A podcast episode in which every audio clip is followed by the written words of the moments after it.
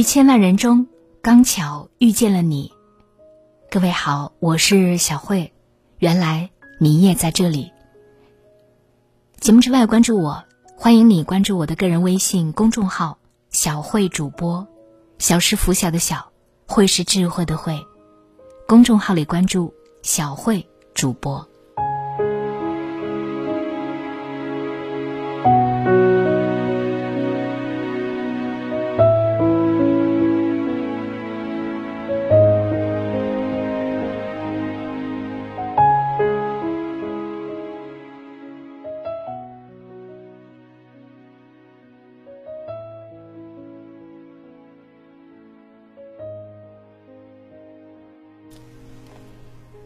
滴水，搁在眼前看，晶莹剔透；放在显微镜下看，却全是杂质。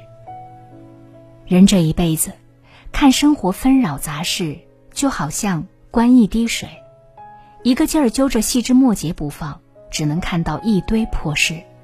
但以一生的长度去衡量，任何一件事情都会变得微不足道。很喜欢《平凡的世界》里的一句话：“如果你不给自己烦恼，别人永远也不可能给你烦恼。”蔡澜被金庸称为真正潇洒的人，他们俩经常出去旅游，一路上蔡澜都是怀着愉悦的心情。司机开车太过颠簸，他从不抱怨；导游脾气大，他从不恼怒；即使食物不可口，他也会咀嚼得津津有味。即便在路上跟人家起冲突，也一点儿都不耽误游玩的心情。他教金庸怎样喝低劣辛辣的意大利土酒，怎样在新加坡大排档当中吮吸牛骨髓。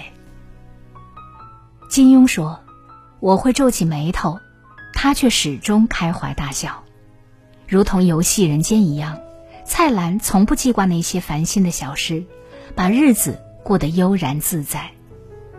歌德说：“人之幸福，全在于心之幸福。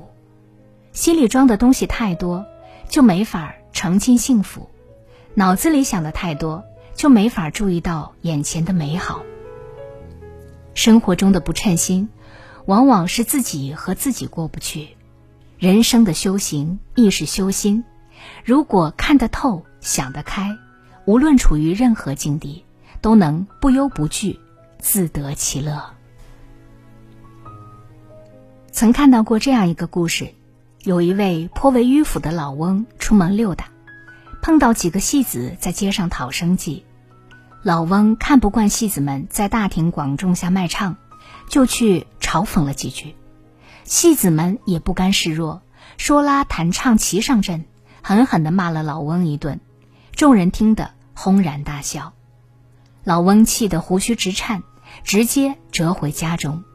他把此事说给老妇听，谁料老妇却说：“活该，他们又没招惹你，你这不是找不自在吗？”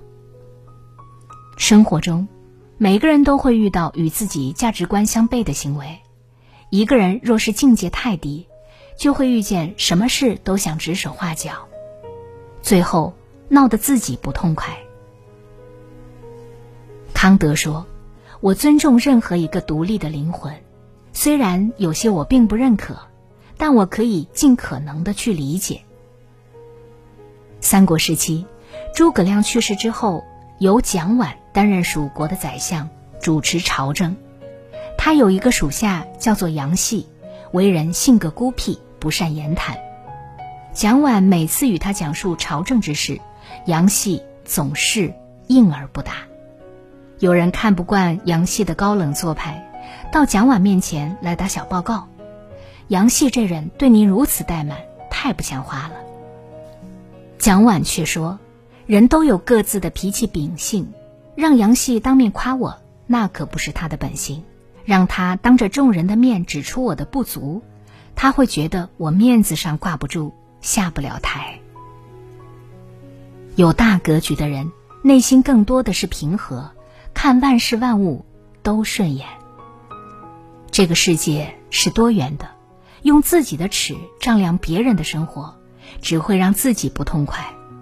做一个境界高的人，眼里无是非，目及之处皆是风景。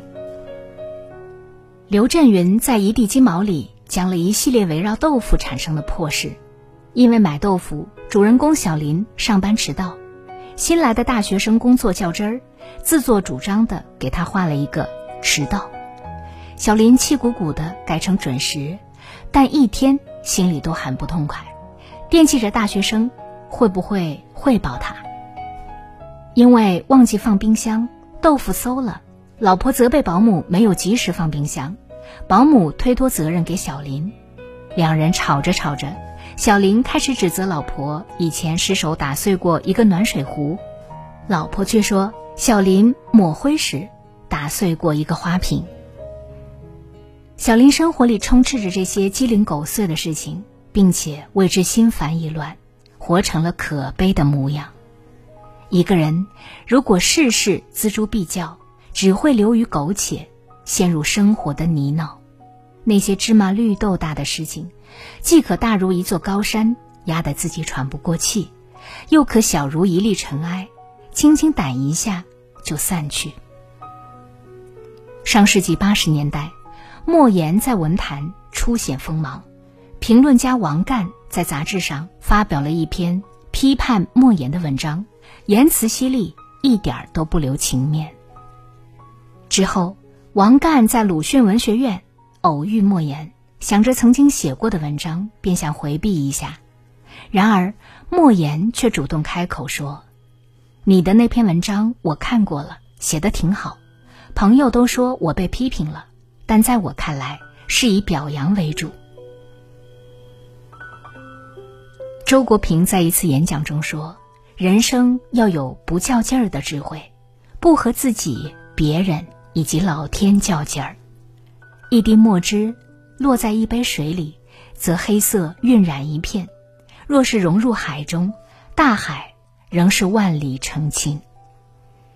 打开自己的胸怀，接纳生活的磕磕碰碰。”日子也会顺遂很多。所谓“胸有天地宽，自有渡人船”，人的一生是万里河山，把心放开，把格局撑开，则所见皆风景，所行皆坦途。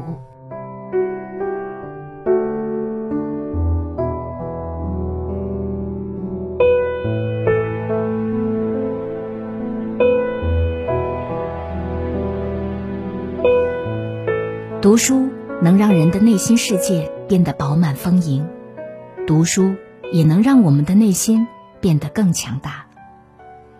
现在，小辉读书会已经正式上线，一年时间，让我为你精读一百本豆瓣高分好书，每本书只需要二十分钟左右的时间，就能够轻松掌握它的精华内容。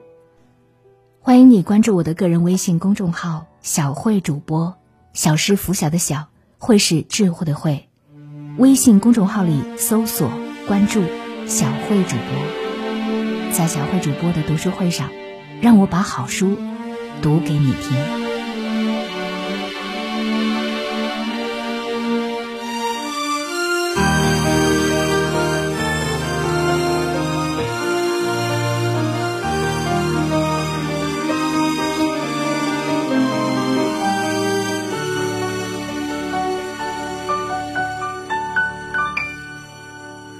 我曾怀疑，我走在沙漠中，从不结果。无论种什么梦，才张开翅膀，风却变成梦。习惯伤痛，能不能算收获？庆幸的是，我一直没回头。终于发现，真的是